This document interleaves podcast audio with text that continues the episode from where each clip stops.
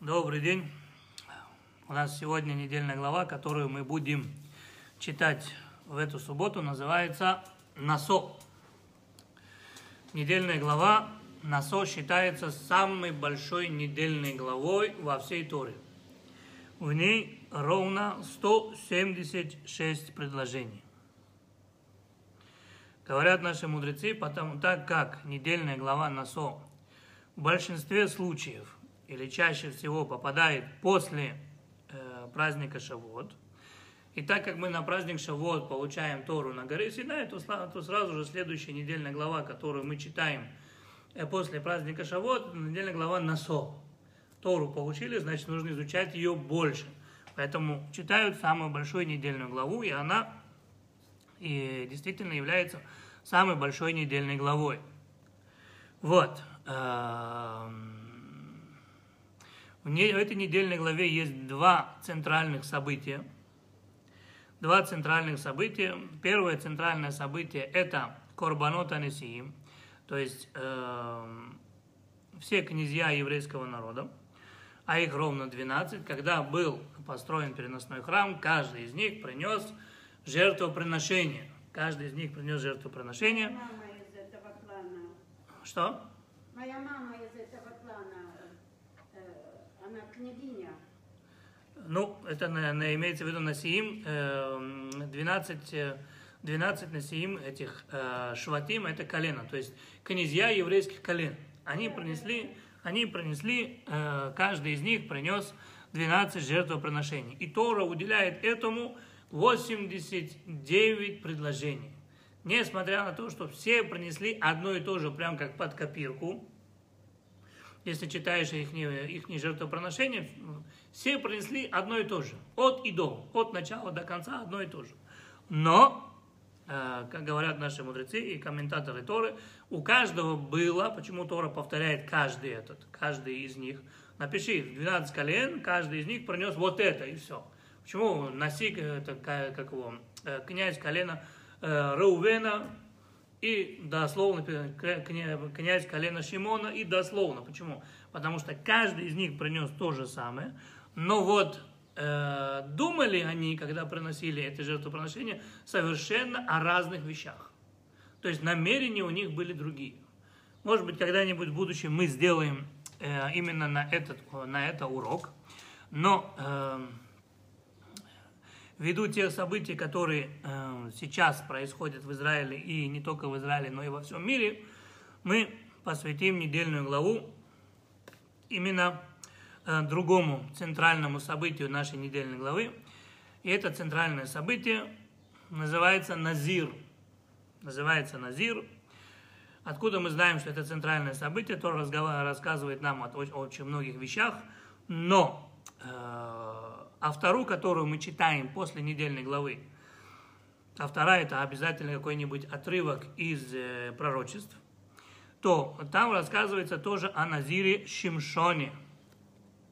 Понятно, что самое главное центральное событие недельной главы, так говорят наши мудрецы, если посмотри на, на что идет автора. Если автора идет по этой теме, значит эта тема является самым главным событием недельной главы. Так вот, автора рассказывает о Назире, там рассказывается о Шимшоне, спасителе еврейского народа. И э, в недельной главе тоже говорится о Назире. Кто такой Назир? На русском языке это Назарей. Кто он такой, мы должны будем это разобрать. Мало того, что мы должны будем это разобрать, это, это, это непременно связано э, с праздником Шавуот, который прошел. Потому что э, я не хочу вас пугать, но э, со вчерашнего дня, ну то есть здесь э, за пределами страны Израиля, праздник Шавот был два дня, а в Израиле праздник Шавот был один день.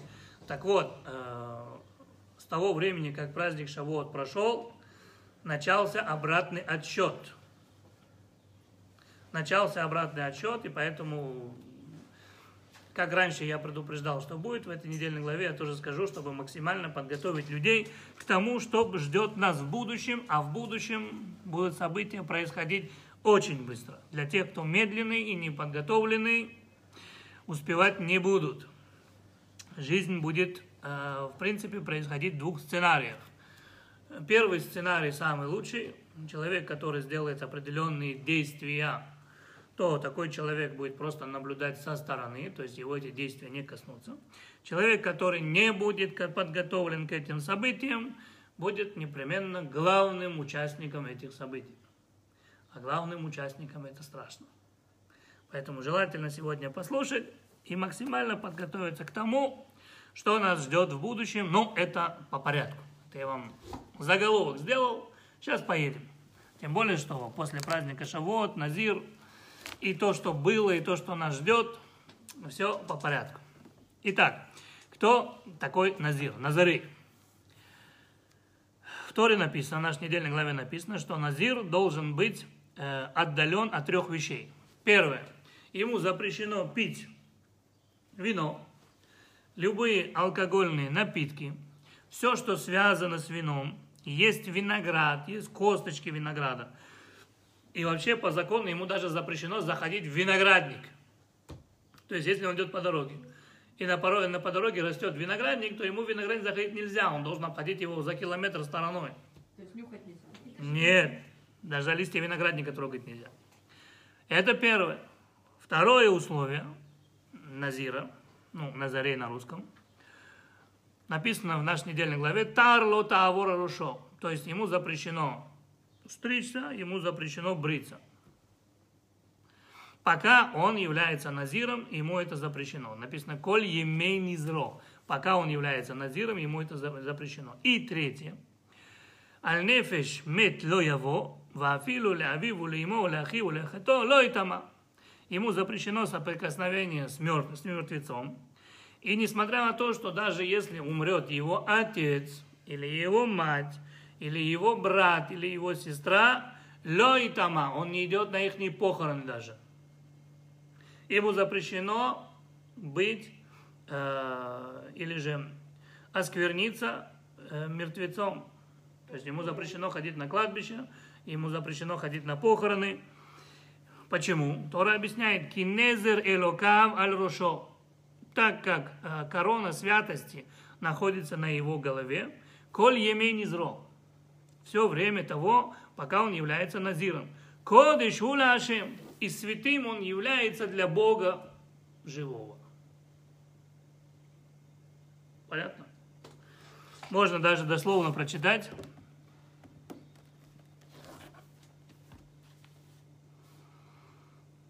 Где это? Вот.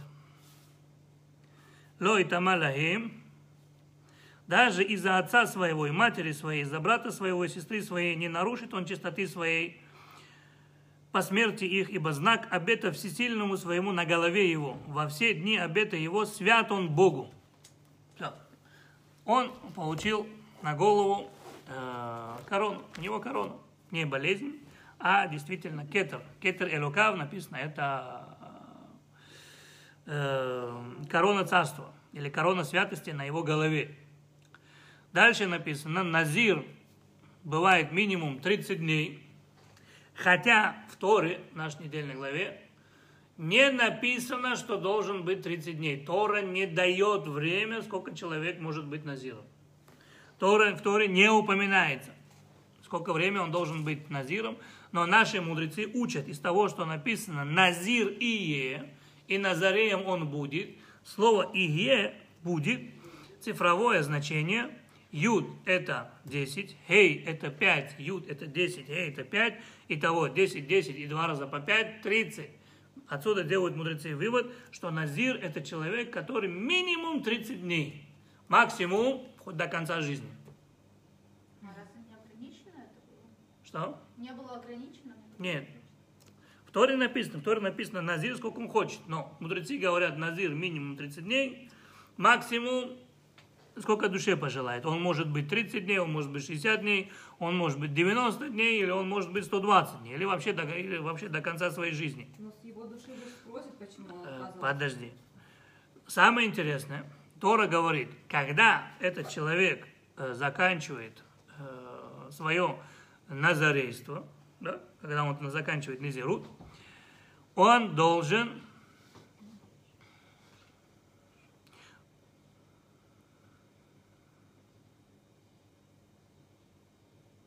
он должен принести определенные жертвоприношения. Он должен принести определенные жертвоприношения. Кевис беншнато, э, одного барана, он должен принести. Кивса бачната, потом э, овечку, годовалого барана, годовалую овечку, и айль тамим, еще одного взрослого барана. Давайте здесь внимательно прочитаем.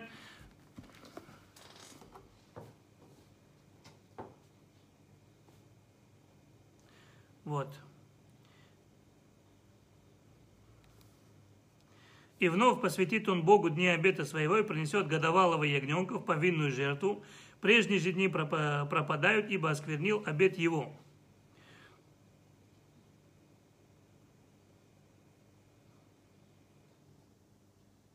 и приготовит Коэн одного для грехоочистительной жертвы, и одного для жертвы всесожжения, и искупит его прегрешение. Теперь смотрите, что получается. Э, Коэн это человек, который приходит, э, Назир это человек, который приходит и говорит, да, я беру на себя обед Назира, я беру на себя, принимаю на себя обед Назира, например, он не говорит время, он принял безвременно, да, то тогда минимум это 30 дней. Если он сказал полгода, значит это полгода. Если он говорит год, значит это будет год. Значит это будет год. Дальше описывается метло мет питом. Вдруг ни с того, ни с сего человек, он назир, а у него умирает его папа. Ну, бывает, люди идут спать, утром не просыпаются. Умер его папа. Если папа его умер ночью, то тогда он приносит э, годовалого ягненка – ле ашам, греха очистительную жертву, и двух голубей. Один за прегрешение, другой все сожжение. Я не понял, у него папа умер. Что за грехоочистительная жертва? Его-то грех причем? Папа же умер, не он.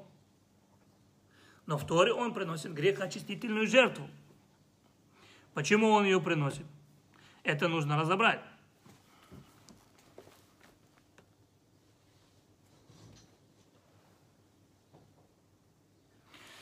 Кстати, э, закон Назира может быть и мужчина, в принципе, и женщина. И говорил Бог, обращаясь к Муше так, говори сынам Израиля и скажи им, если мужчина или женщина даст строгий обет быть назиром, чтобы посвятить себя Богу воздержанием.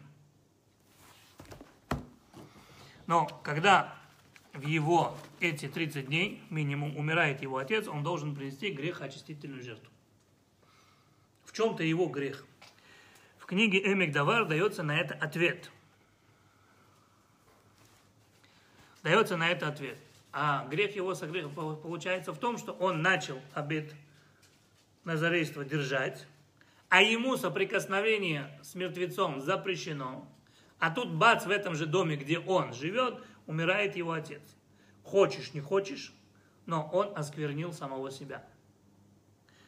А если он оскверняется, так как умирает его отец, он должен принести грехоочистительную жертву. То есть он перестает быть назиром, он осквернился мертвецом. А, все, уже, уже все, он осквернился. Начинает заново? Или... Начинает заново. В книге Эмек Давар объясняют это так. Говорят так, смотри, если вдруг умер его отец, и он по э, воле-неволе осквернился, это означает, что на небе не хотят его обед. На небе то, что он делает, его это не устраивает. За что папа тогда? И вот его не устраивает. Бога не устраивает, что он такой обед на себя взял. То есть э, небеса не согласны с тем, что он делает. Потому что, написано в книге, если бы на небесах были довольны ему действиями, то его папа жил бы дальше припеваючи. То есть папа из Поэтому, да, из-за него умер. Поэтому мудрецы говорят так, на Назира смотрят с двух сторон. С одной стороны, его возвеличивают, с другой стороны, его считают грешником. Почему он считается грешником? Раби Илезер Акафар умер, лифиши изир от так как он не пьет вино. Человек, который не пьет вино, считается грешником. Почему? Потому что Тора говорит, тебе достаточно запретов, которые я тебе уже дал. Говорит Бог в нашей Торе, да? Так ты еще умник приходишь, еще на себя запреты берешь. Это большой грех. Поэтому написано, что когда через 120 лет человек придет в мир иной, то там обязательно он даст ответ за то, что он э, не покупал те или иные фрукты, потому что это было для него дорого.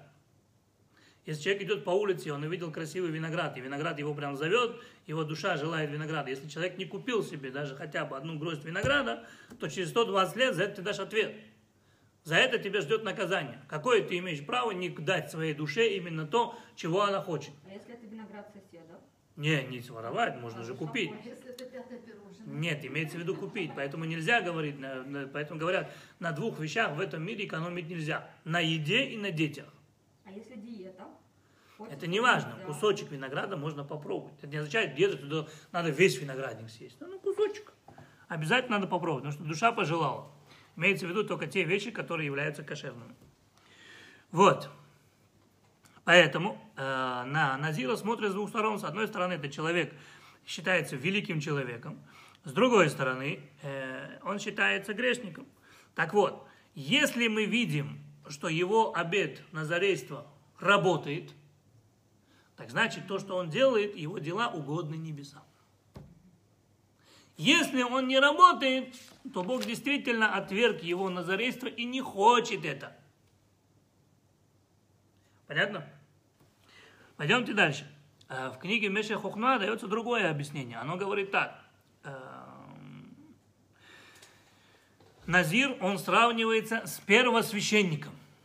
Не с Коэном простым, а Коэн Гадоль, с первосвященником.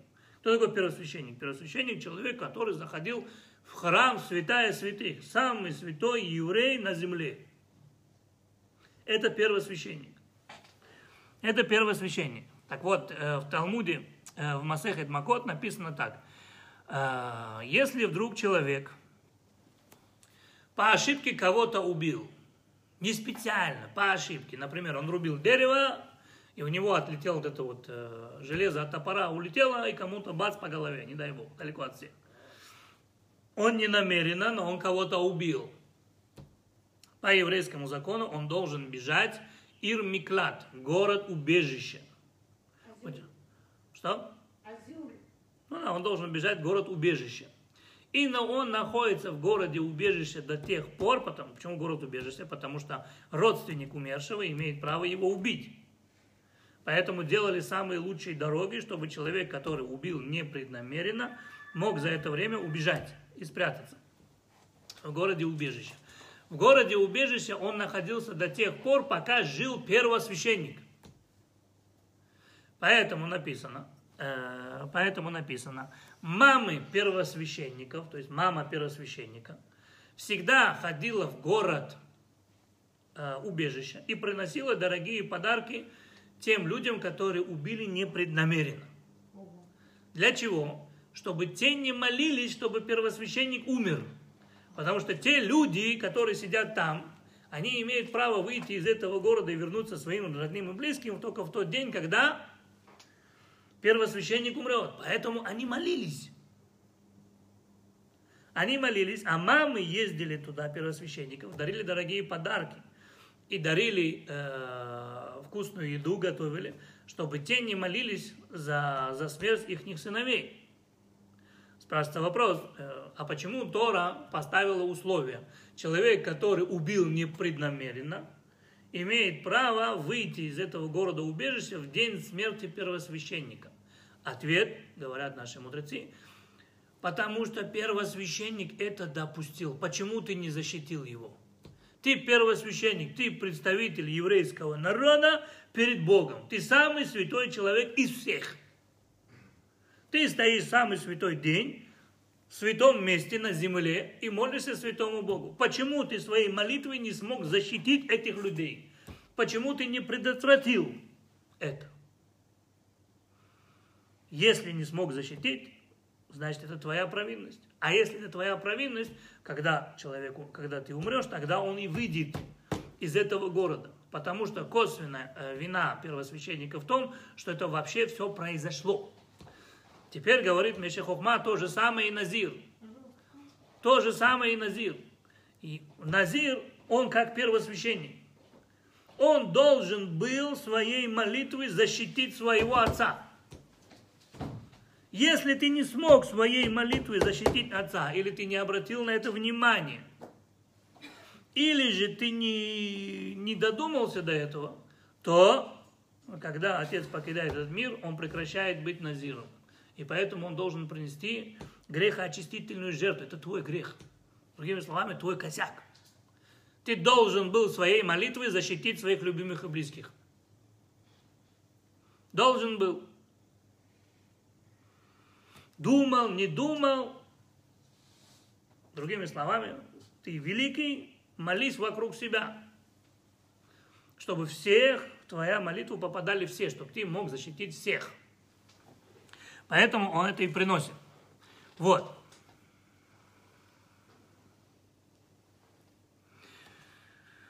Поэтому там так и написано. Если ты видишь, что, что вдруг у него умер кто-то, так у него, была большая, у него была большая сила э, во время того, когда он был назиром, молиться обо всех своих любимых и близких и своей молитвой их защитить, а он не использовал этот момент.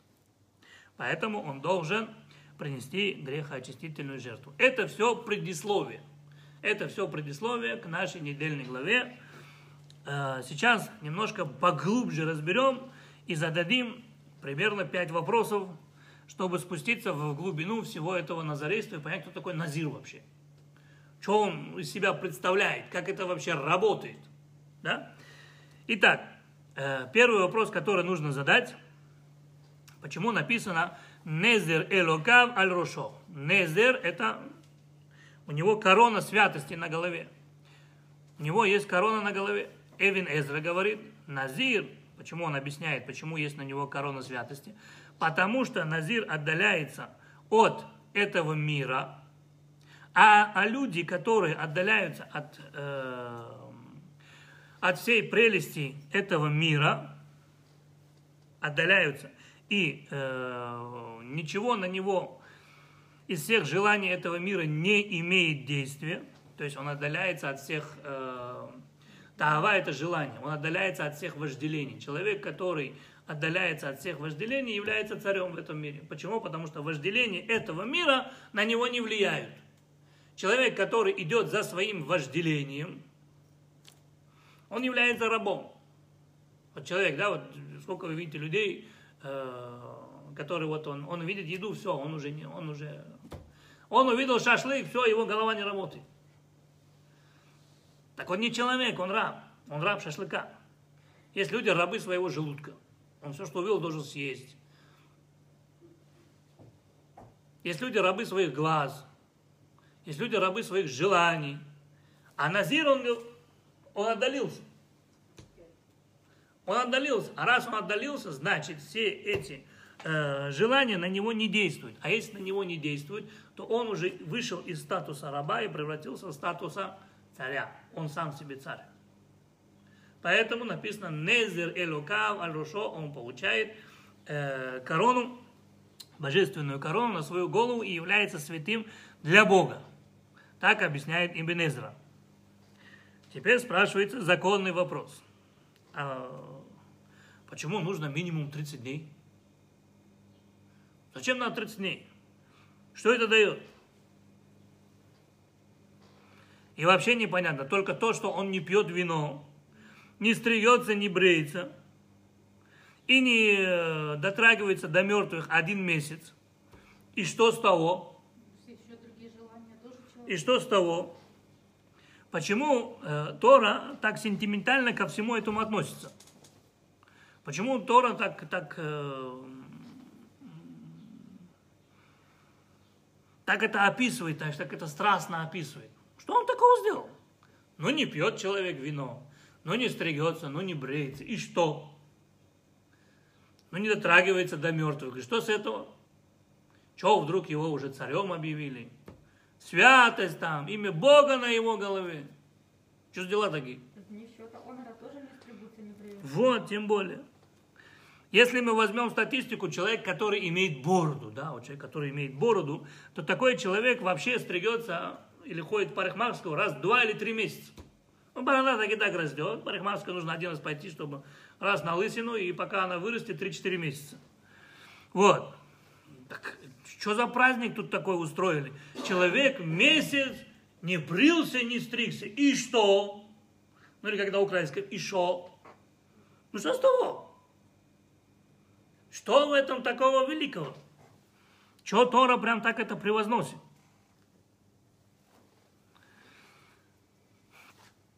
Большинство людей в этом мире вообще 30 дней не стригутся. Ну, кто-то из вас ходит каждый день в парикмахерскую. Нет, если ты не на телевидении работаешь, и тебе не нужно все время оболваниться, то нет.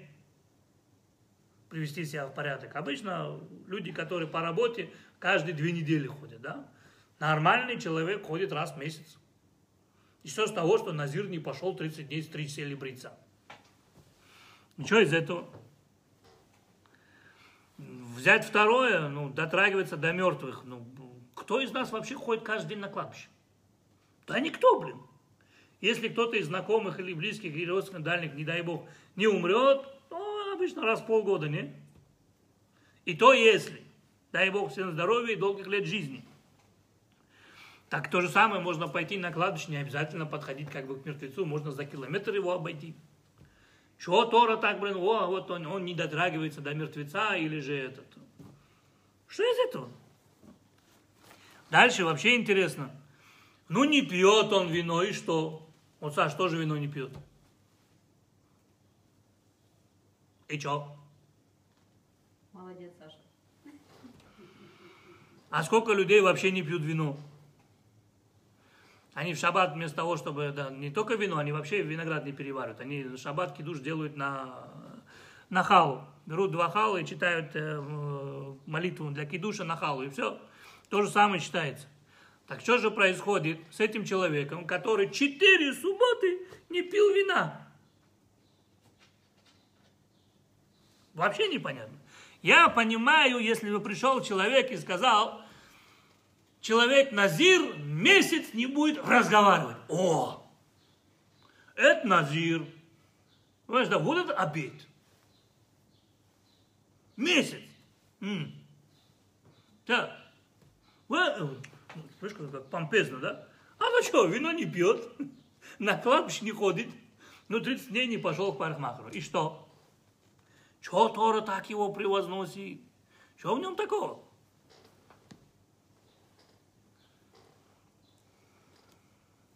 Это э, второй вопрос, который мы должны понять. Третий вопрос.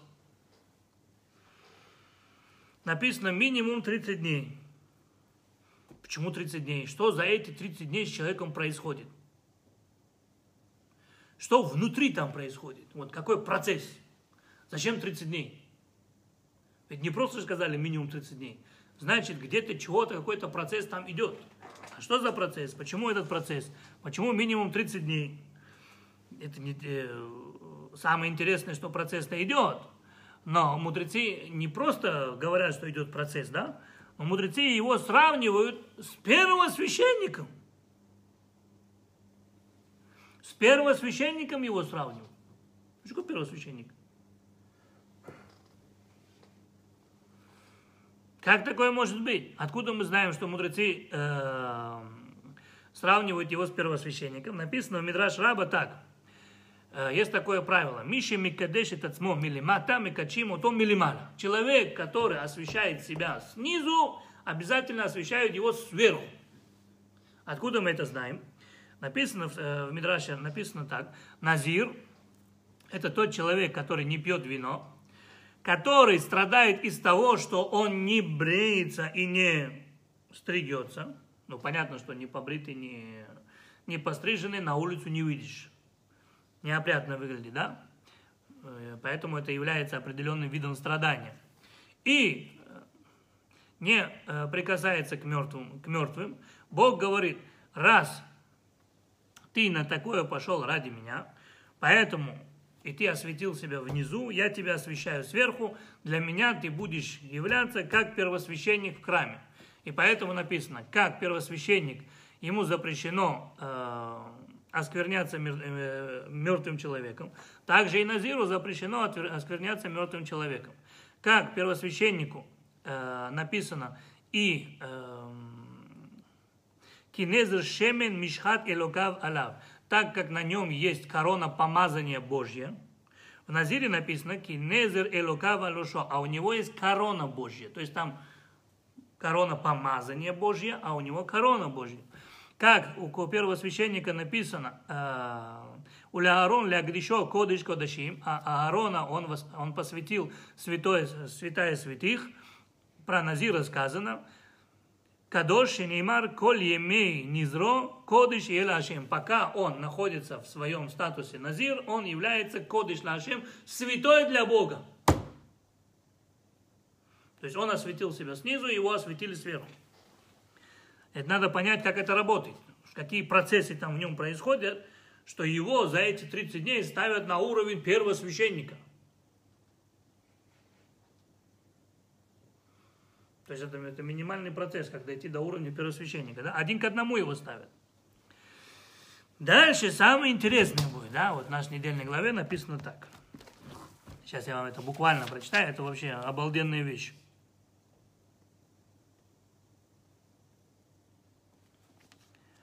Когда он закончил свой процесс, 30 дней прошло, он закончил, все, он приносит это жертвоприношение. А, и написано так.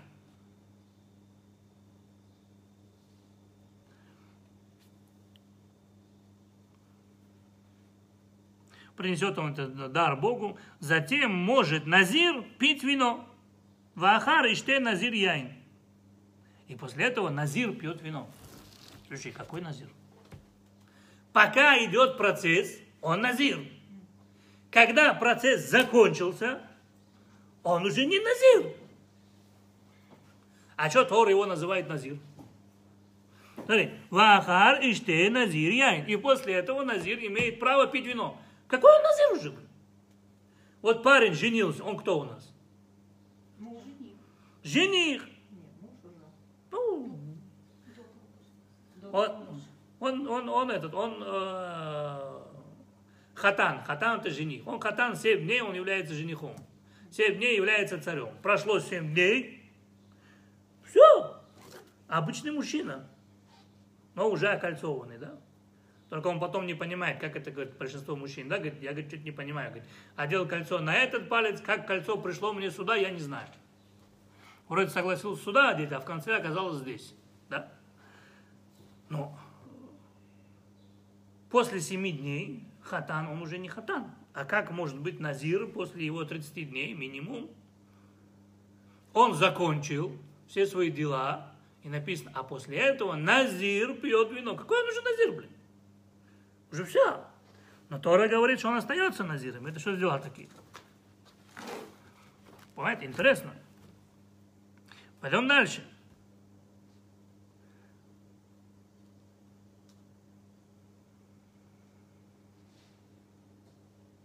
Если он такой святой, и его Тора приравнивает к первосвященнику, правильно, да? Когда он заканчивает свое назарейство, заканчивает быть назиром, то написано «Миви корбан хатат» приносит греха очистительную жертву. Это что за юмор такой?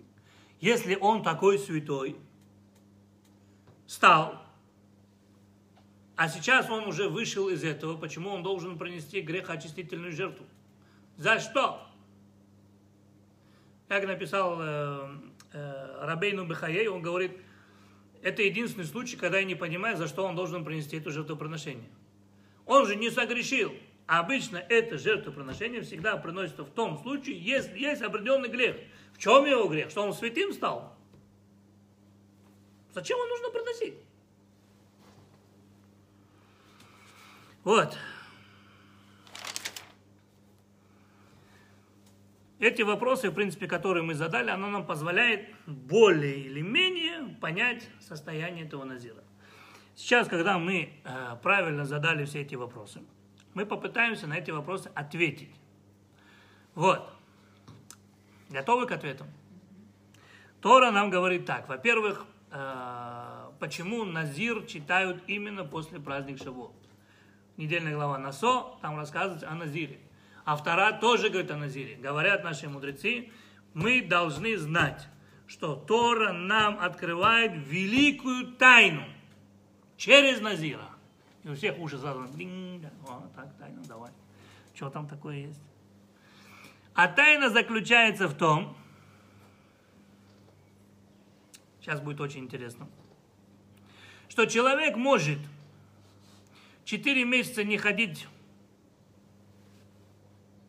парикмахеру, полгода вообще не быть на кладбище и не дотрагиваться до мертвецов. Три года он может вообще не пить вино.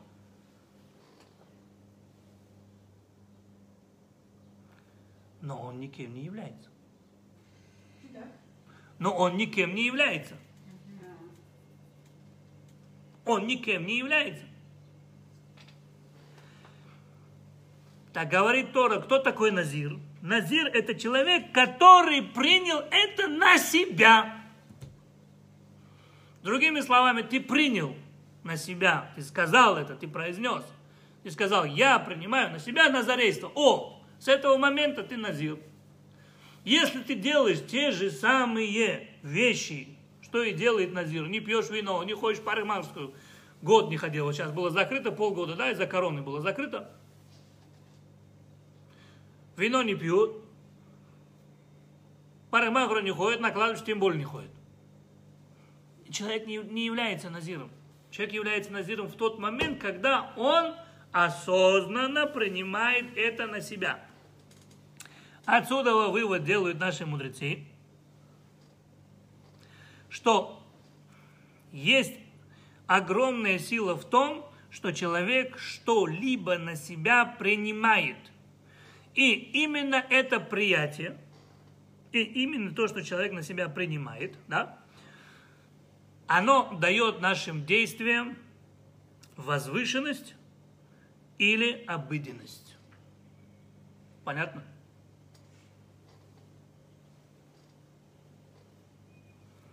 Если человек на себя ничего не принял и делает те же самые действия, от этих действий толка никакого, ноль. Что ты их делаешь, что ты их не делаешь, статус человека не меняется. Но стоит ему только сказать, я принимаю на себя, тут же каждое его действие становится намного значимым, чем оно было до. Откуда мы это знаем?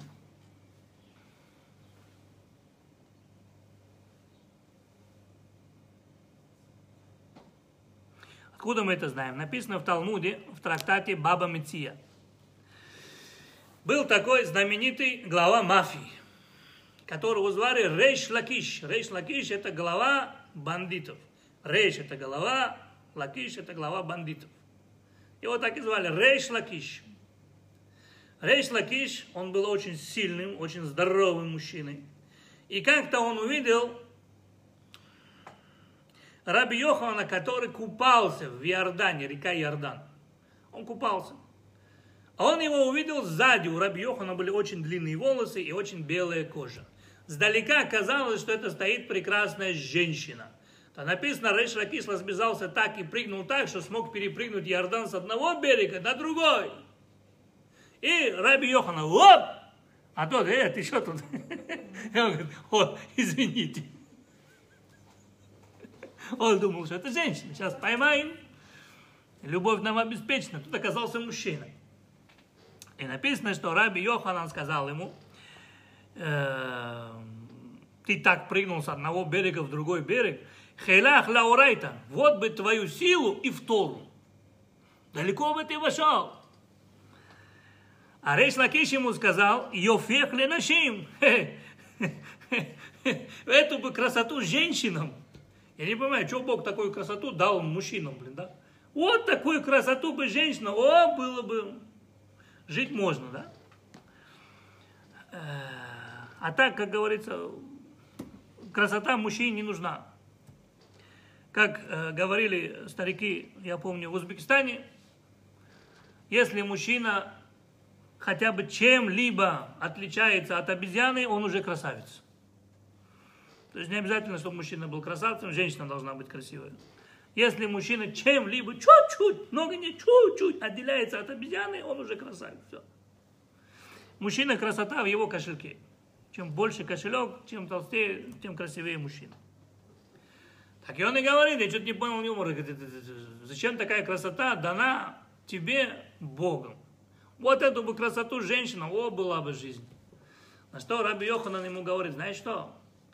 Если ты посвятишь свою жизнь Торы и примешь сейчас на себя Тору, то есть ты примешь на себя вернуться к вере и примешь на себя Тору, я за тебя отдам свою родную сестру, которая в два раза красивее, чем я.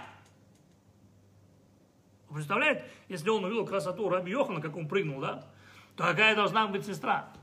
Единственное, что я не понимаю, представьте себе, да, вот человек религиозный, великий раввин, у него есть родная сестра.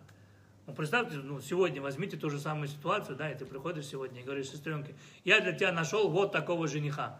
Кто такой, какой раввин, где он учился? Глава мафии. Но ничего, говорит, в будущем, говорит, вот таким раввином будет. Вот когда, говорит, будет, тогда ко мне и присылай. А он сказал, я за тебя отдам свою сестру. Рейш Лакиш так был удивлен, что он сказал, я принимаю на себя законы Торы и вернуться к вере отцу. Он сказал только, я принимаю, все. Еще ничего не сделал, еще палец о палец не ударил. Еще ни одну книжку не открыл. И сказал, все, по рукам ударили, давай, брат, я пошел. Прыгнул обратно и написано, упал на середину Иордана. Почему? Как только принял на себя законы Торы, тут же потерял свою силу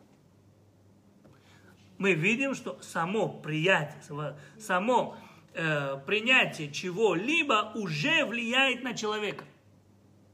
Оно уже влияет на человека. Могу привести вам другой пример, да, вот, э, потому что написано, что ли, э, Почему вот это вот на него так она повлияла? Потому что изучение Торы требует огромных усилий.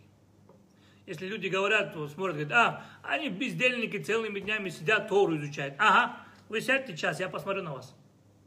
Человек, который изучает Тору, он тратит 10 раз больше энергии, человек, который стоит там у станка. В 10 раз больше. Это огромная сила, огромная концентрация требуется. Поэтому как только он на себя принял, тут же его силы уже стали убавляться. Почему? Потому что требуется огромная концентрация. То есть физическая сила убавляется. Физическая сила убавляться, да. Человек после дня изучения Торы, он уже вообще никакой. Так что стало с этим Лакишем? Ну, Он потом великим мудрецом стал. Он- Он стал это, он стал, он стал самым знаменитым оппонентом Раби Йоханана. Раби Йохан. И написано, что Раби Йоханан на каждое слово, которое он говорил, например, он сказал, вот сейчас изучаем закон Назира, да, и Раби Йоханан говорил, вот закон Назира таков. То написано, что Рейш Лакиш приводил ему 400 доказательств, что это не так. Вы представляете? 400 доказательств. И Раби Йохану приходилось с ним спорить, чтобы доказывать ему обратно. Это первое. Второе. Мы видим, что как только человек на себя что-либо принимает, у него, на него это тут же начинает работать. Дальше. Можно привести пример с того, что мы, э, когда человек, вот, э, я, скажем, Софер, я пишу Сефер Тору, да? Что такое Сефер Тора? Сефер Тора – это те вещи, которые были созданы в природе. Например, берется пергамент, это кожа э, животных, домашних животных, там корова, э, э, баран. Берется кожа домашних животных. Пишется на э, пергаменте именно э, пером. Берется перо индюка или гуся. Железом писать нельзя. Почему? Потому что из железа делают оружие, а Тора это мирная, это книга мира, поэтому железом Тору писать нельзя. Чернила делаются тоже в природе. Нет ничего химического. То есть мы берем все природные вещества для того, чтобы написать Тору. Так вот, когда мы пишем Тору, э, Софер говорит, лишем к душат сефер Тора. он произносит, да? Я пишу во имя святости Торы. Когда он пишет имя Бога, он пишет Лишем душа Шем Шем, во имя святости Бога. В тот момент он берет все природные вещи и превращает в духовную святость. Вот сама вот эта вот сила мысли способна взять природное, превратить в духовное. Если кому-то это мало, можно привести третий пример. Третий пример написано, что по закону мы должны, если равин приходит в торжественный зал, и сейчас должна быть хупа. Свадебное торжество, правильно? Так вот, э, по закону, если мы знаем, что э, жених, он грешник, то нам запрещено делать ему хупу. Давайте теперь представим ситуацию современную. Да? Сейчас, слава богу, в каждом торжественном зале больше камер чем посетителей, камеры везде на каждом углу. Так вот, представьте себе, Равин пришел, готов уже сделать им хупу, и он видит через огромную камеру, то есть на нем есть телевизор, и через телевизор он видит, что стоит э, жених и кушает сэндвич с ветчиной. Только что его раввины видят. Через, он не знает, что его видят через камеру, Обычно, когда замечают, ой, да, ну а так... Э, он есть, раввины видят. Вопрос, ему хупу сделают или нет? Да. Ну, мы же видим, как он ест. Раскается. Ответ, хупу сделают. Почему? Шемма гиргер бичува.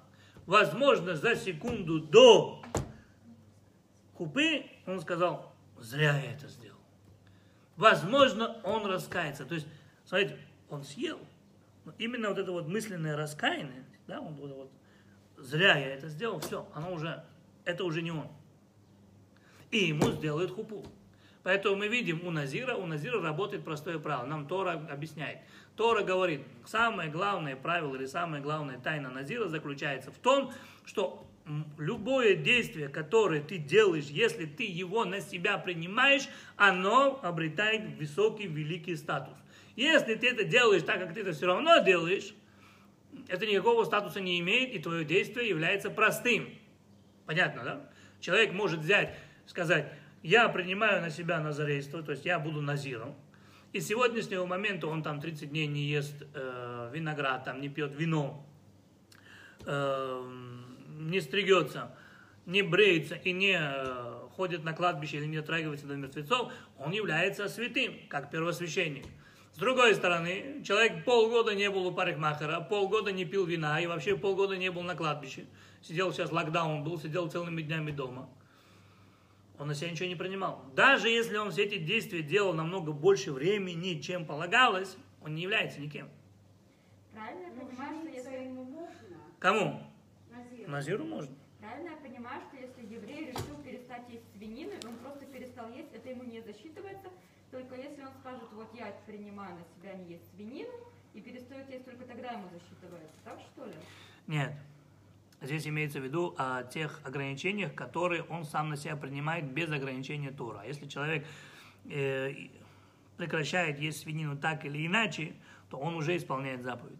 Потому что э, заповеди даны на всех. А то, что Назир на себя берет, в Торе написано, что ты должен пить вино. Тора говорит, тебе недостаточно, то почему, с одной стороны, Назир является грешником? Потому что Тора говорит, тебе что, недостаточно тех вещей, которые я уже запретил или запретил? И что за безобразие такое? Ты еще приходишь на себя еще какие-то ограничения берешь. С одной стороны, он грешник, с другой стороны, он великий человек. Пойдем дальше.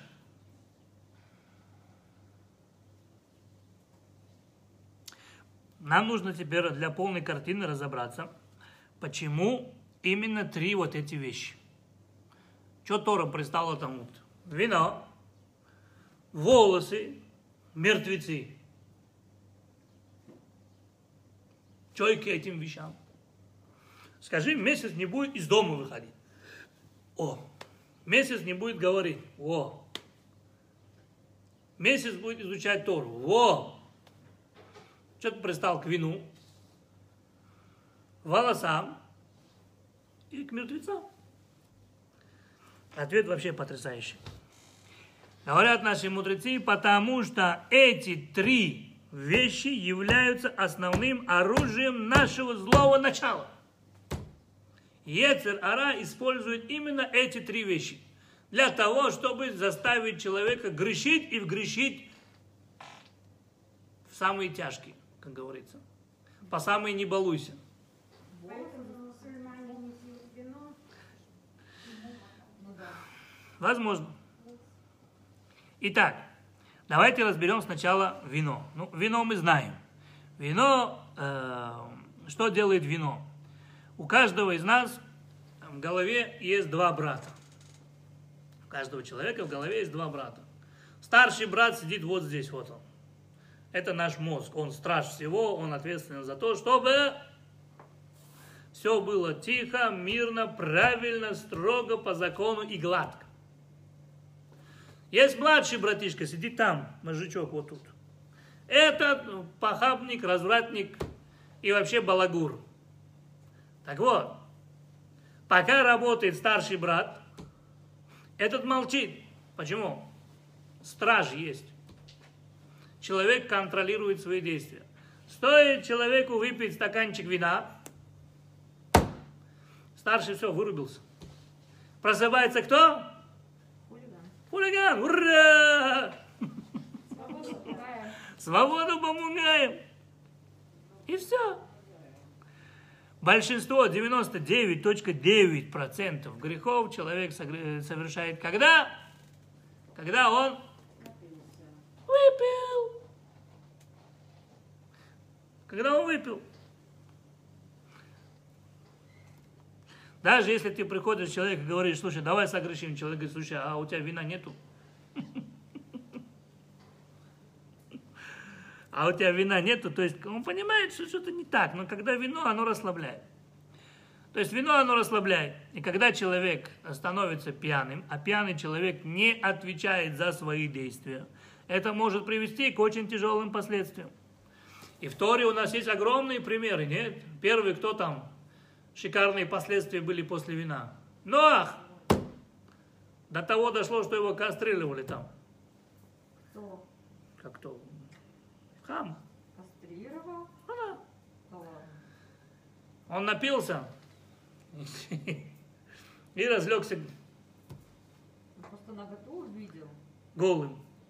Один из комментариев говорит, что Хам не хотел делить, э, они хотел, он не хотел, чтобы еще один братишка родился, чтобы в будущем не делить мир на четыре части. А решил поделить на три, поэтому он на всякий пожарный своего отца кастрировал. Ну? Поэтому отец его и проклял. А то, что он увидел его голым, еще из того. Вот. Это вино. Другие тяжелые последствия вина, что там было, помните, да, с Лотом, что произошло его дочерьми? Да. Когда он был пьяный. Споили, а потом же и переспали с ним. И так появились на свет два народа из разврата. Вино. Поэтому главное оружие нашего э, Ецерара – это вино. Почему? Потому что человек, который пьяный, он за свои действия не отвечает и сам себя не контролирует. Волосы – это второе оружие. Почему? Потому что написано, что волосы очень сильно притягивают огонь злого начала. То есть ее волосы, они являются огнем злого начала. Человек, который э, слишком часто или слишком долго э, заботится о своих волосах, тем самым он притягивает в свою жизнь очень много дурного начала. Самый пример того, помните, как Юсеф, который был в Египте, что он стал делать? Прихорашиваться. Бися аротав. Стал себя прихорашивать. Так, прическа туда, прическа сюда, прическа. Правильно? Всевышний сказал, твой папа страдает в земле Канаанской, а ты тут прихорашиваешься. Тут же напустил на него кого? Медведя. Кто такой медведь? Аллегории сказано, жена Потифара, которая тут же у него втюрилась и пыталась всеми силами положить его в кровать. Плюс Почему говорят, э, почему э, волосы являются, являются огнем злого начала? Очень просто. Заметьте, когда же- женщина хочет произвести впечатление на мужчину, как она делает? Всегда так. Всегда. Как только женщина на какой-то подвиг собралась, неотразимо, да, волосами. Посмотри любую рекламу, если, если женщина хочет притянуть взгляд мужчины, она волосы. Понимаешь, она- если они падают, что с ними делать? Дальше, когда ты сидишь, разговариваешь с женщиной. Когда ты сидишь, разговариваешь с женщиной, если женщина хочет, хочет на тебя произвести впечатление, она всегда будет показывать себя со стороны так, чтобы было максимально видно ее волосы. Шоколадную сторону, а не волосы. Вот. Ну, дальше мы не будем рассказывать подробности. Хорошо, мы за мужчину. Опять же, э, если мужчина понравился женщине, что она делает? Что? Волос накручивает Куда? на палец. Если женщина во время разговора с мужчиной начинает трогать свои волосы, или начинает их поправлять, или начинает крутить вокруг пальца, все, мужчина ей понравился. То есть даже если одна женщина просто любит сидеть, и они же любят эти вот эти двойные волосы, они же любят их э, разделять, нет? Даже если она будет сидеть на балконе в этим делом заниматься, правильно, парень придет и скажет, ух ты, я ей понравился. Хотя она просто там эти двойные волосы там. М, Почему женщина так, так, так кропотливо к этому относится? Главное оружие. Главное оружие. Что, Рейш Лакиш, что он с одного береги Иордан, другого прыгнул. Он только увидел волосы этого Раби Йохана, у которого было прям вот до, до поясницы. Он подумал, что вау, какая шикарная женщина, такие волосы шелковые. Волосы из, из эпоком веков всегда было грозным оружием женщин. А? Поэтому, это, поэтому его и называют огнем дурного начала. А? Говорят, волосы гормоны выделяют на запах. реагируют. Средневековье эти белые хлобуды. А если лысый человек? Тоже выделяет гормон? Да что же мы теперь не хотим? Так, пойдемте дальше. Спрашивайте вопрос, хорошо, вино, понятно. Да? Чем больше вина, как говорится, э, есть даже такое выражение, не бывает некрасивых женщин, бывает мало алкоголя. Да? Чем больше вина, тем красивее женщина. Тем, чем э, шелковистее у нее волосы, тем она красивее для мужчины. То есть эти две вещи, они способствуют тому, что заставляют человека грешить. Заставляют человека грешить. Это еще более-менее понятно. Но вот смерть, это вообще большое чудо. Слушай, как смерть может заставить человека согрешить? Наоборот, смерть, казалось бы, она отдаляет человека от, от, э, от греха, как там было сказано в перке. А вот Акавья бен Маралил умер, Тистакел бешлоша дворим, веэн ата бали. Посмотри на три вещи, и ты никогда не будешь грешить, и один из этих трех вещей – это день смерти. Казалось бы, покажи человеку, ну, как сделать так, чтобы человек стал религиозным. Очень просто, слушай, возьми его один день, погуляй с ним в больнице, он сразу таким религиозным станет. Он, когда посмотрит, что там творится, он сразу станет религиозным. Особенно, когда ему досконально объяснишь, да, что у него две почки работают, два глаза видит, две ноги работают, да, две руки. Он вот таким религиозным сразу станет. Богобоязненным еще как, ты что? Сразу будет говорить, не дай Бог, не дай Бог. Только что он в Бога не верил, а уже не дай Бог. Потому что он моментом работает. То, как, Ецер, как наше злое начало использует э, смерть как свое оружие? Ответ очень простой. Иногда злое начало специально использует смерть, чтобы заставить человека грешить. То есть, э, когда человек видит какую-либо трагическую смерть, у него просто срывается башня. Имеется в виду, человек видит, как человек другой умер и думает, блин, я что, дурак или больной? В любой момент можно умереть. Так живи, кайфуй, пока кайфуется, как говорится. И человек пускается во все тяжкие. Часто бывает, когда человек соблюдал все, ходил в синагогу, и тут бац, на его глазах далеко от всех кого-то задавила машина. Человек думает, блин, он тоже ходил в синагогу и смотри, как умер. Да зачем мне нужно все соблюдать? Я лучше пойду буду гулять, кайфовать. Пока это возможно жить, есть. А ведь говорят, ахоль вишаток и махар намут. Мы знаем, что не только э, злое начало или дурное начало использует день смерти, но его еще и шикарно используют в этом, в бизнесе. На, на смертях хорошо зарабатывают. Очень хорошо, особенно реклама. Человек, который хочет продать полису, пожизненную полису, как он работает? Он приходит и говорит, вот смотри, показывает фотографии, да, говорит, вот, видишь, Вася, жил припеваючи, здоров как бык, работал как осел, пожадничал, жмот, не сделал пожизненную страховку, переходил улицу, машина сбила. Результат, четверо детей остались без крова, без родителя, без хлеба. Человек это видит, говорит, не, не лучше я сделаю пожизненную страховку. Понимаешь, он использует день смерти для того, чтобы заработать на этом деньги. Ну или как реклама. Реклама использует день смерти вообще шикарно. Помните, да? Кока-кола, Тама Хаим. Кока-кола – это вкус жизни. Другими словами, если ты жил и не пил Кока-колу, придешь в рай, тебе скажут, брат, иди еще раз. Ты самого главного не выпил, Кока-колы. Или же увидеть Париж и умереть. Другими словами, пока ты не увидел Париж, тебе еще жить, жить еще раз жить, копить деньги. А еще самое интересное, этот, э, самая интересная реклама есть в этом, есть э, в Израиле. В Израиле сейчас завезли новые машины Audi. И там вот, где вот внизу, прям под номерами, написано, знаешь, такое, тут есть такой маленькая такая реклама, там написано Audi Кихаим Памехат. То есть Audi, так как мы живем один раз. Другими словами, ты обязан в этой жизни хотя бы один раз покататься на Audi. И это работает на людей. И люди на этом э, тратят большие деньги, на этом хорошо зарабатывают. Так если реклама, если страховщик этим пользуется, то тем дурное начало тем более. Иногда после смерти, вот э, сколько людей, ну нельзя это сравнивать, ну, к примеру, да, сколько людей после Второй мировой войны вообще оставили религию. Они видели это своими глазами. Сказали, а зачем нам все это надо? И это одно из главных оружий злого начала.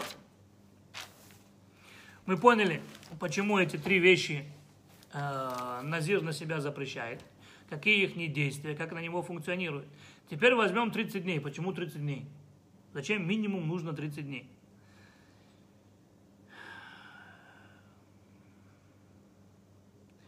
Говорит Тора, чтобы человек за эти 30 дней получил э, определенные навыки и привык к чему-либо определенному. Например, человек очень сильно любил вино. Очень сильно любил вино, но вдруг он оказался в храме и увидел женщину, которая называется Сота. Муж ее подозревает в измене. А почему это произошло? Потому что она и тот, с кем она находилась, слишком много выпили вина. А он тоже слишком много пьет вино. Он стал уже засматриваться на женщин. И он видит, к чему может принести вино. И он понимает, что уже как бы не, не вино на него влияет, а он под влиянием вина. Ему тяжело уже. И поэтому он берет на себя обед 30 дней не пить вино. То есть он приучает себя к новой привычке за 30 дней относиться к вину. Он хозяин, не вино хозяин. Проблема вина в чем? Что сегодня ты выпил один стаканчик, и хорошо, голова кружится. Но завтра этот стаканчик уже на тебя так не работает. Завтра надо уже два стаканчика, чтобы тот же самый эффект был. Организм-то привыкает. Послезавтра уже три стаканчика. А потом четыре. И вдруг он видит, что его соседка уже красивее его жены становится. И он понимает, что он уже на грани э, греха. Такой человек говорит, не-не-не, вино потихонечку начинает мною завладевать. Он берет на себя 30 дней. 30 дней минимум это для того, чтобы человек мог изменить свои привычки. Откуда мы это знаем? Потому что написано, э, написано в Талмуде так, что э, за 30 э, дней до зачатия ребенка уже сказано, кто и где у кого родится. И э,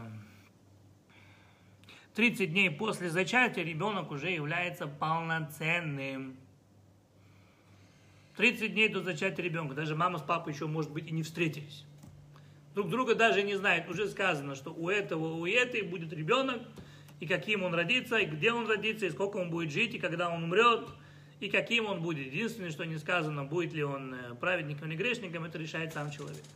30 дней после зачатия ребенка он является полноценным человеком, у него есть все органы. Другими словами, за 30 дней это минимум, чтобы ты мог исправить какую-либо твою привычку. Если человек к чему-то очень сильно привык, чтобы от, этого, от этой зависимости избавиться, ему нужно минимум 30 дней. Ему нужно минимум 30 дней. Можно привести пример, написано в Талмуде, э, в трактате Гитин, написано так, что когда Тит разрушил второй храм, написано, он зашел в святая святых, взял меч и проткнул, э, там был этот, там был порог, это порог это занавес, он проткнул занавес, и написано, Бог сделал ему чудо, из занавеса полилась кровь. И он сказал, я убил Бога Израиля и сжег храм. Когда он сел на корабль и возвращался обратно в Рим, поднялся великий шторм. И тогда Тит сказал, а, значит, сила Бога евреев не на земле, а на воде. На земле я его дом сжег. Он ничего не смог со мной сделать. Фараона он утопил в море. Сейчас он хочет меня в море утопить. А ну, выходи со мной один на один на суше. Написано, Бог посмеялся, сказал, я с тобой, слушай, да мое самое маленькое существо тебя уничтожит. И тут же шторм утих. Он приехал в Рим, первым делом куда? В баню. Пошел в баню, попарился, искупался, вышел, стал пить вино. В это время комар залетел ему в нос прямо в мозг. Ну вот сейчас как раз э, самый шикарный вопрос, который был сегодня задан. Так бывает, конечно. Все, кто сейчас дают тест на корону, палочку засовывают куда? В нос, она прям до мозга доходит. Да глаз. Да, она прям ты его в мозгу чувствуешь, потом голова болит. Она прям в мозговую. Вау, залетел комар. И вау, рай. Понимаешь, мозг. И стал пить его кровь. Прямо из мозга. И написано, 7 лет он мучился. 7 лет, пока один день он не проходил около кузнецов. Сколько живут комары? Разве так долго? Не проходил около кузнецов, комар услышал. Вау, испугался и затих. Тит сказал, о, я нашел лекарство. У него были страшные головные боли. У него были страшные головные боли. О, я нашел лекарство. С того времени в его дворце все время работали кузнецы. Если это был еврей, он не получал за это деньги. Тит говорил, тебе достаточно того, что ты видишь, как твой враг страдает. Если это был римлянин, то ему платили э, золотую монету. Сколько времени комар отдыхал? 30 дней. Через 30 дней он привык к этому звуку и стал дальше сосать кровь. Написано, когда Тит умер, его скрыли его череп, то комар, то комар был э, с размером с воробья. Семь лет не работал, целыми днями ел. Вот. Ну так написано. Не просто же так написано, значит там что-то скрыто. Теперь, почему именно 30 дней? Еще один пример можно привести. Смотрите, это говорит Гаон Мивильна. Гаон Мивильна говорит так. Э, возможно, нормальный комар не живет. Но если Всевышний создал такого комара, чтобы жил специально для него, на это нет ответа, да? Википедия не рассказывает. Вот. Теперь Гаон Мивильна говорит так. Перед Рош Шана мы, 30, мы 29 дней трубим. Каждого, начиная с месяца Илюль, с самого начала месяца Илюль, мы уже трубим шофар. Сколько мы трубим шофар? Ровно 29 дней. Потом, оп, стоп. Ночь перед Рош Шана трубить, в день перед Рош Шана трубить нельзя. Потом снова трубим на Рош Слушайте, вопрос, почему трубят 29 дней, потом один день отдыхают, а потом трубят до заново? Не, не проще было бы 30 дней трубить и потом протрубить еще один день? И уже закончить этим? Отвечает Гаон Мивильна, нет. Если бы евреи трубили бы 30 дней подряд, они бы в народ Шана вообще не обращали никакого внимания на шуфар. Почему? 30 дней прошло, они привыкли к нему. Звук шофара, они привыкли. Поэтому обрубают на 29 дне чтобы не было силы привычки. То есть сила привычка, она ровно 30 дней. Если человек хочет изменить какую-либо привычку, для этого нужно 30 дней. Ровно 30 дней делай наоборот твоей привычки, и эта привычка исчезнет. Нужно ровно 30 дней. Поэтому 30 дней э, мы не трубим шофар, а только 29 дней, чтобы не привыкнуть. Один день отдыхаем, потом на следующий день снова трубим уже шофар и исполняем заповедь. Исполняем заповедь. Теперь спрашивается вопрос, ну хорошо, все хорошо и все красиво, то почему, когда 30 дней прошло, и он уже закончил свое назарейство, он уже не назир, да? Почему написано Вахар шоте назир яйн. И после этого назир пьет вино. Какой он назир уже? Он уже не назир.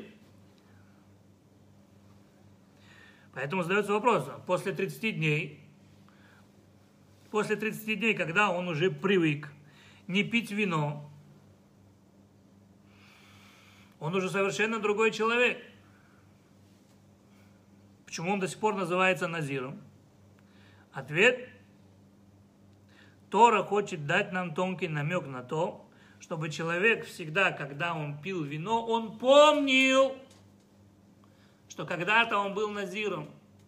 Он помнил этот эффект, который позволил ему снова получить контроль над вином. Не вино его контролирует, а он его контролирует. Он может сказать, сегодня я выпью. Завтра скажет, нет, то есть пей так, чтобы ты знал, норма. Норма. Вот э, во времена э, Советского Союза, во времена Советского Союза, э, был такой пример, когда э, товарищ Сталин решил поставить э, главой сельского хозяйства одного из однопартийцев я не помню сейчас его фамилии, но у него была одна, один большой минус. В партии все воспротивились этому. Почему? Потому что, по-моему, Маслов его была фамилия. Он хотел его поставить министром сельского хозяйства. Но в партии все оказались против. Почему? Потому что сказали, что Маслов, он на это дело слабый. Слишком много пьет для министра сельского хозяйства. На следующий день Сталин пригласил его себе в кабинет и сказал, ну что, говорит, выпьем. Ему налил огромный стакан, а себе налил рюмочку. Тот сказал, ваш здоровый товарищ Сталин, и жахнул стакан. А Сталин пригубил. По второму, он говорит, почему бы нет, с хорошим человеком, снова наливает ему 250 грамм, себе даже не, не освежил. Тот, ваш здоровый товарищ Сталин, жахнул. Он говорит, ну что, по третьему, он говорит, нет, норма. На следующий день и Сталин его поставил министром сельского хозяйства. Когда ему сказали, а он пьет, он сказал, товарищ Маслов знает свою норму. Он знает норму, то же самое, норма. Все. Он выпил, он знает, это на него не влияет. Поэтому в следующий раз, когда он будет пить вино, он должен помнить, что когда-то он был назиром. Хотел избавиться от этой зависимости или от этого влияния. И э, когда он захочет э, еще раз дальше пить, чтобы это больше не привело ему к тому, чтобы он снова стал назиром. Теперь спрашивается вопрос, тогда почему он приносит греха очистительную жертву? За что? Тем более, что Рабейну Бахаей говорит, я так, и не, я так и не нашел причины, почему он должен принести грехоочистительную жертву без греха. Рамбам дает более каббалистический ответ, он говорит так. Он говорит так. Так как этот человек, так как этот человек был назиром, он был святым, если ты уже стал святым, и ты стал на уровень первосвященника, так оставайся уже там на всю жизнь. Чего ты спускаешься обратно? Раз ты уже поднялся, что ж ты спустился-то? Вот за то, что он спустился, а не остался, он приносит грехоочистительную жертву. Он должен был остаться там. А мы знаем человек, который освящается, он святой, человек, который спускается снова и э, начинает жить по законам природы, то такой человек оскверняется. Такой человек оскверняется. Что мы выучили? Давайте приведем пример. Э, подведем итог. Мы подведем итог того, что главный секрет или главная тайна Назира является тем, что человек принимает на себя что-либо осознанно. Тогда каждое его действие, начиная с самого приятия, самого принятия на себя, и каждое другое действие уже совершенно другое имеет э, качество. Это уже совершенно более высокая вещь. Можно что-то делать просто так, не пить вино и не ходить в парикмахерскую, не ходить на кладбище и ничего, как ты был обычным, так ты остался. или можно осознанно себя принять. Вот тот момент, тот факт, что ты на себя принял, ты уже стал на уровень первосвященника. Он еще ничего не сделал, он только сказал, я принимаю на себя назир. Как только он сказал, я принимаю на себя назир, он уже как первосвященник. А если нарушит? Совсем Если нарушит, все уже, закончим. Но мы видим, что есть у Тора нам раскрывает тайну принятия. Человек на себя что-либо осознанно принимает. Теперь, для чего я это вам все рассказал? Я сказал, что это связано с праздником Шавуот. Если вы знаете, в этом году мы находимся ровно 3333 года со дня выхода из Египта, и Песах это было ровно 3330 лет тому назад. Также праздник Шавуот мы получили Тору на горе Синай 3333 года тому назад. Казалось бы, цифра шикарная, дай Бог здоровья, 333 будет дырка. Да. Но у евреев не все просто так. У евреев есть что-то поглубже. Написано в Талмуде, Вавилонском Талмуде, трактат Шаббат. В трактате Шаббат, э, 90, э, нет, 88 страница, 88 страница. 88 страница, там написано так. Бог дал тройную Тору тройному народу через третьего человека в третий месяц.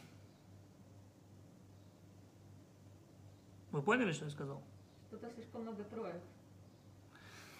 Бог дал тройную Тору тройному народу через третьего человека в третий месяц. Три раза три. Три, три, три, три. Повторяю. Бог дал тройную Тору. Что такая тройная Тора? Тора, Невиим, Ктувим, Танах. Все святые писания у евреев это три. Танах, Тора, Невиим, Ктувим. Вся Библия это Тора, э, письменная Тора. Невиим это пророчество, и Ктувим это Писание. Все вместе это Слово Бога. Называется Танах. Бог дал тройную Тору, имеется в виду Танах, Тора, Невиим, Ктувим. Тройному народу, у евреев, Коаним, Левиим, Израиль, через третьего человека, Муше Рабейну, он третий в семье, старший Мирьям, потом Аарон, потом Муше. В третий месяц, третий месяц, это месяц Сиван, первый месяц. Какой? Нисан, потом Ияр, а это третий месяц. Третий месяц. Получается, что у нас есть три, три, три, три, три. Опять четыре тройки. 3333 год, лет прошло, и у нас здесь есть, из Талмуда выходит 3, 3, 3, 3. А почему это не еврейский год? Четыре раза Подожди, по три? пойдем дальше. Не, не сбивай сейчас. Сейчас очень важно. Мы вышли из Египта когда?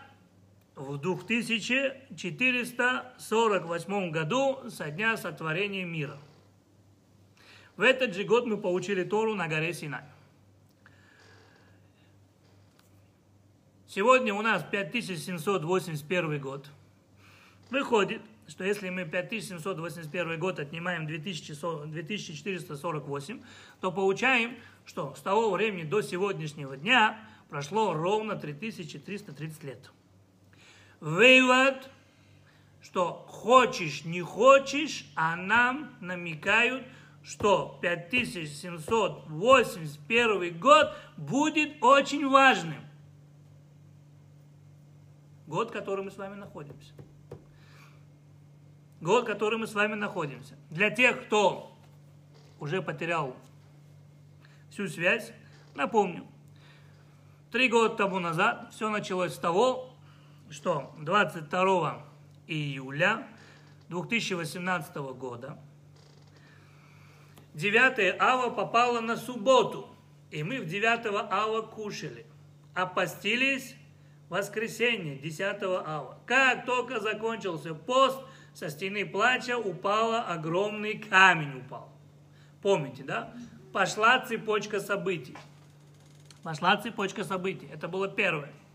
Сразу же после этого, это было в июле, сразу же после этого, 28 2018 года, это был 17 июль 5778 год. В Израиле впервые за 2000 лет родилась красная корова. Отлично, память работает. Сразу же после этого, это уже было в октябре 2018 года, журналисты смогли сфотографировать, и люди увидели в Израиле, что э, в Ямамелах, это э, Мертвом море, появилась живая рыба, как написано в пророчестве у Эхискеля перед приходом Машиеха, э, эти воды снова станут пресными.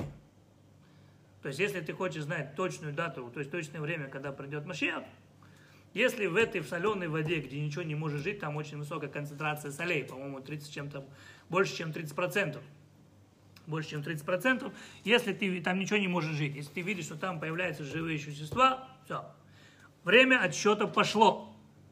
Время отсчета пошло. И заканчивается это все тем, что 31 октября появляется змея на, на стене плача.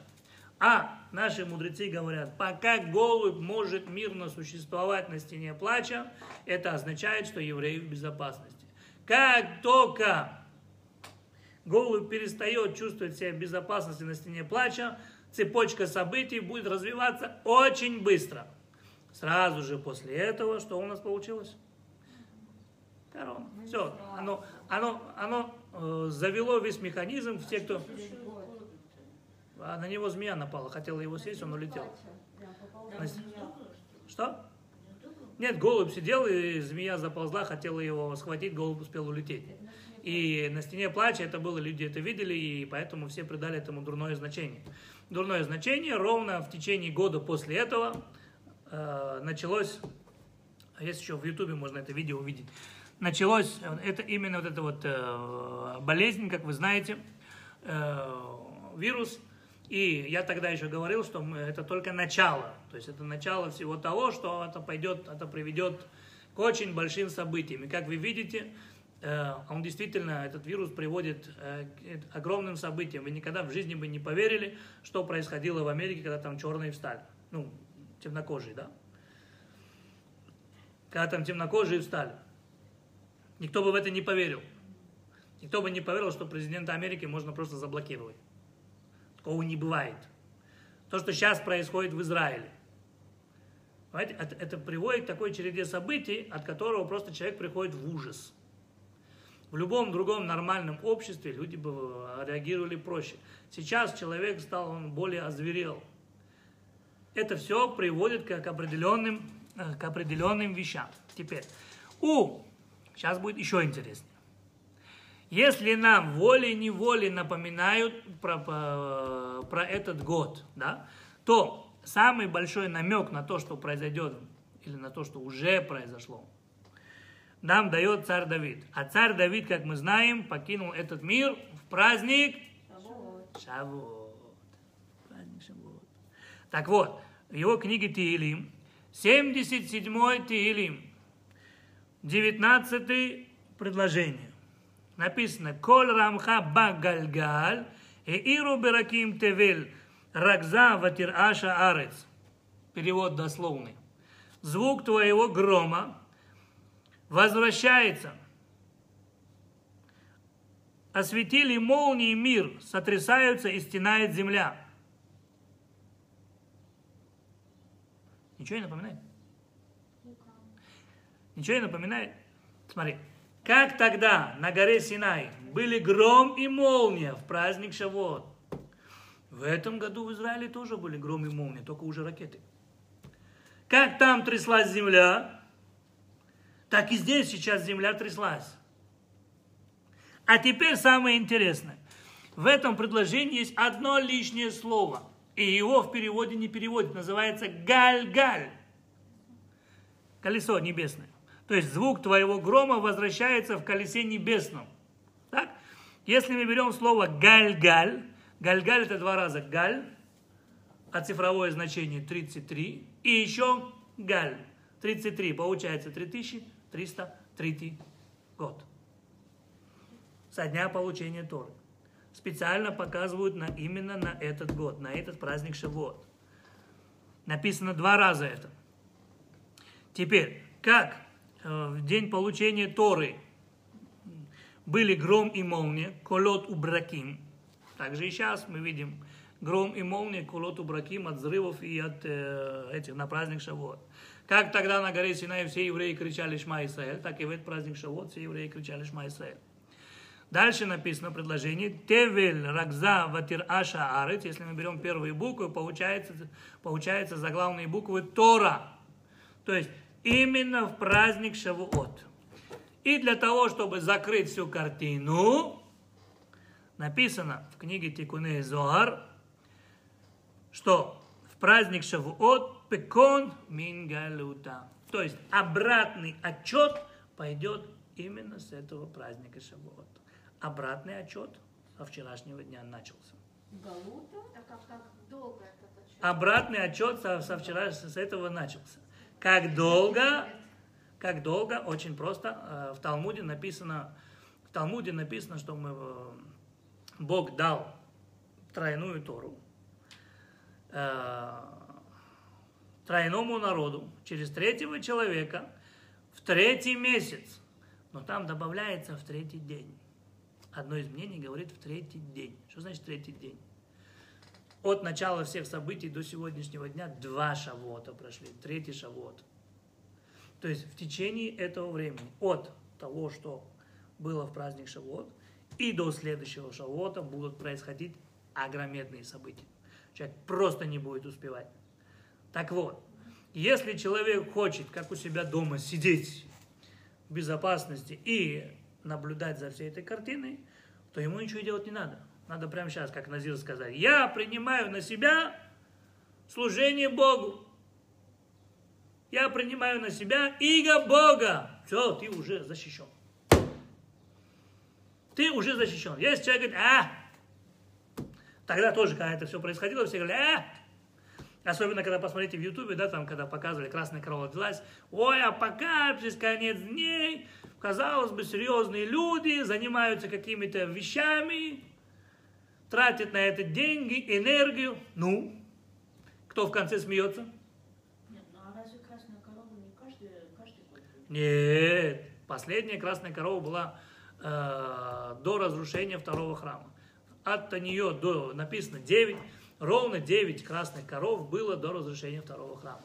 Написано, что Всевышний дает 10 красных коров. Десятая придет во времена Машеха. И там было написано, когда все вот эти вот, есть пророчество, когда все вот эти вот вещи сбываются, это камень упал. Написано, что во времена Яровама бен Невата там было э, спрятан определенный, определенный идол, чтобы он помешал э, строительству третьего храма. Еще тогда было сделано. Это раз. Потом камень сам упал. Его искали, не могли никак найти, но камень упал. Камень сам упал. Это раз.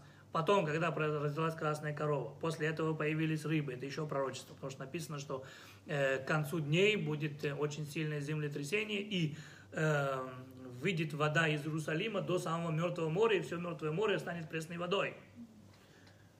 Понимаешь, оно к этому уже идет. Оно к этому уже идет, и поэтому сейчас они стали как живые рыбы оказались здесь. Скорее всего, где-то в подземных источниках есть пресная вода, которая уже под землей соединяется с, с этим, с Мертвым морем. Понимаете? После этого была змея, которая не дала спокойно сидеть голубю. И дальше было написано, что все эти события дают от, э, начало отсчета, и примерно где-то через три года все начнется. Так было тогда еще сказано. Я, если вы посмотрите два года тому назад или год тому назад мой урок, я это все рассказывал. Я это все рассказывал, все говорил. Вы что, пророк? Нет. И не сын пророка. Но написано, нужно просто уметь правильно читать. Я это все рассказывал. Сейчас обратный отчет пошел. Единственное, что нам нужно сделать, это сказать, я принимаю на себя имя Бога, я возвращаюсь к вере отцов. Все. А мы знаем, что человек, если что-то сказал как Назир, он на себя что-то принял, он уже является под защитой Бога. Так а если ничего не будет делать? Если просто сказал и все, и на этом закончилось у человека? Не-не-не, если человек начинает что-то говорить, во-первых, это уже на него влияет раз. Во-вторых, когда человек на себя это взял, он, начинает, он должен начать это делать. То есть не обязательно все начинать делать сразу. Потому что сразу, как говорит царь Соломон, невозможно стать праведником сразу. Сегодня чуть-чуть, завтра чуть-чуть. Не ходил в синагогу, раз в шаббат ходил в синагогу. Свечки не зажигали женщины, значит не зажигать свечки. Очень нужно начинать с одного, но нужно что-то делать. Потому что Назир начинает с трех. Он же не говорит, я там не, не выхожу на улицу. Он берет три вещи. Вино, мертвец, стричься. Это уже его связь. То есть любое маленькое действие может человека возвысить. Вывод какой? Обратный отчет пошел. Обратный отчет уже пошел. Не зря вот праздник Шавот, э, Израиль под, э, под, э, находится под ракетами. Если, если кому-то это мало, там еще стали местные арабы. А местные арабы это 100% точка отсчета. Почему? Потому что невозможно их утихомирить. Если ты им дашь какие-то поблажки, купишь их деньгами, они завтра скажут, ага, чем больше бросаешь евреев камнями, тем больше евреи делятся с нами. Если забить их силой, они на время успокоятся, но потом соберутся силами и снова начнется. Крути, верти, но вопрос уже становится боком. Или они, или мы.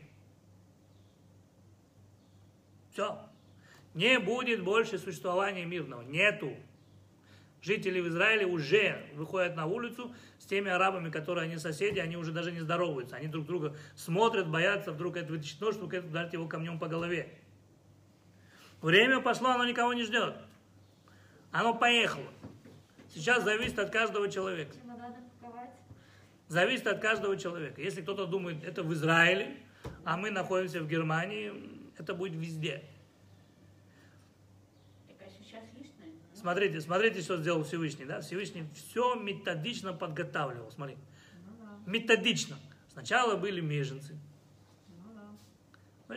которые захлестнули весь мир. Методично. Потом пошли знаки, он показывает. Эй, эй, дядя, просыпайся. Теперь, когда человек, когда появился вирус, думали, а, Китай, ага. Бац, он во всем мире.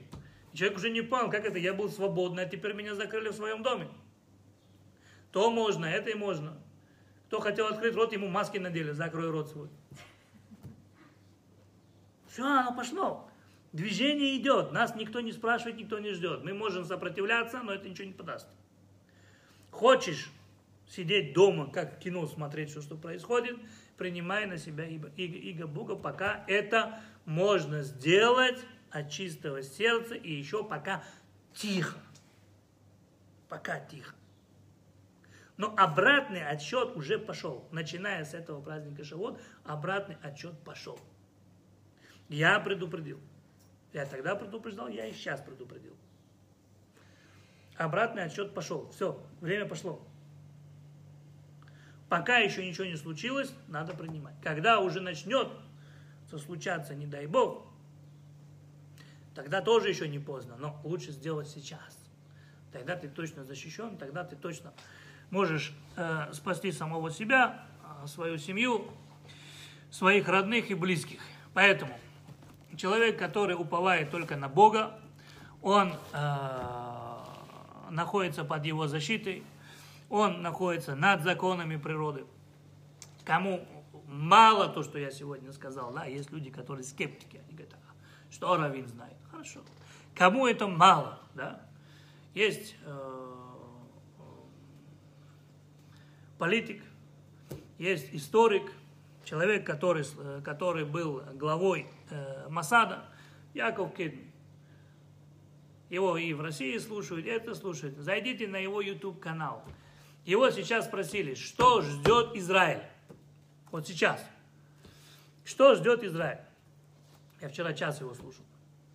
Он сказал, его слова, да, повторяю слово слово. Израилю пришел полный конец. Полный. Так он его спросили, а какие-нибудь союзники нам кто-нибудь поможет, что-нибудь там сделать. Он сказал, единственный, кто может нас отсюда вытащить, это Бог. Верите вы в Него или нет, но только Он сможет это сделать. А он не религиозный человек. Это человек, который служил э, в спецслужбах, это человек, который возглавлял спецслужбы, человек, который историк, человек, который знает всю подноготную всех государственных систем. И он это говорит. Послушайте, это не я говорю, это он говорит. Потому что ситуация, она действительно такая. Она действительно такая. Обратный отсчет пошел. Сегодня уже с Ливана обстреливают Израиль. Да? Смотри, обратный отсчет пошел.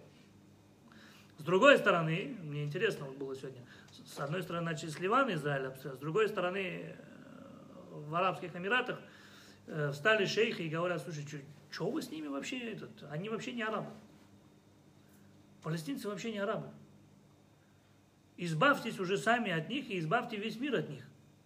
Это не наши братья, вы наши братья. Вы потомки Ицхака, мы потомки Ишмаэля. Мы настоящие арабы, мы ваши братья. Они это понимают, а мы это не понимаем. Вы понимаете, какая ситуация? Поэтому молиться, молиться, еще раз молиться. Но самое важное, сила находится на, вот, на специальной недельной главе. Не зря поставили недельную главу на СО сразу после праздника Шавот. Не зря. Потому что знали, в один из праздников Шавот это начнется. Когда начнется, что делать? Вот тебе, на, вот тебе этот Назир. Как Назир на себя что-то принимает, и это уже на него влияет, дает ему святость, возвышает, то же самое каждый человек может на себя принять служение Всевышнему – может на себя принять, вернуться к вере отцов. С того момента он тут же возвышается, находится под защитой Бога, и с Божьей помощью все это приведет к тому, что все мы будем сидеть в отстроенном Иерусалиме, при третьем храме, и при нашем Машехе, дай Бог, в скором времени.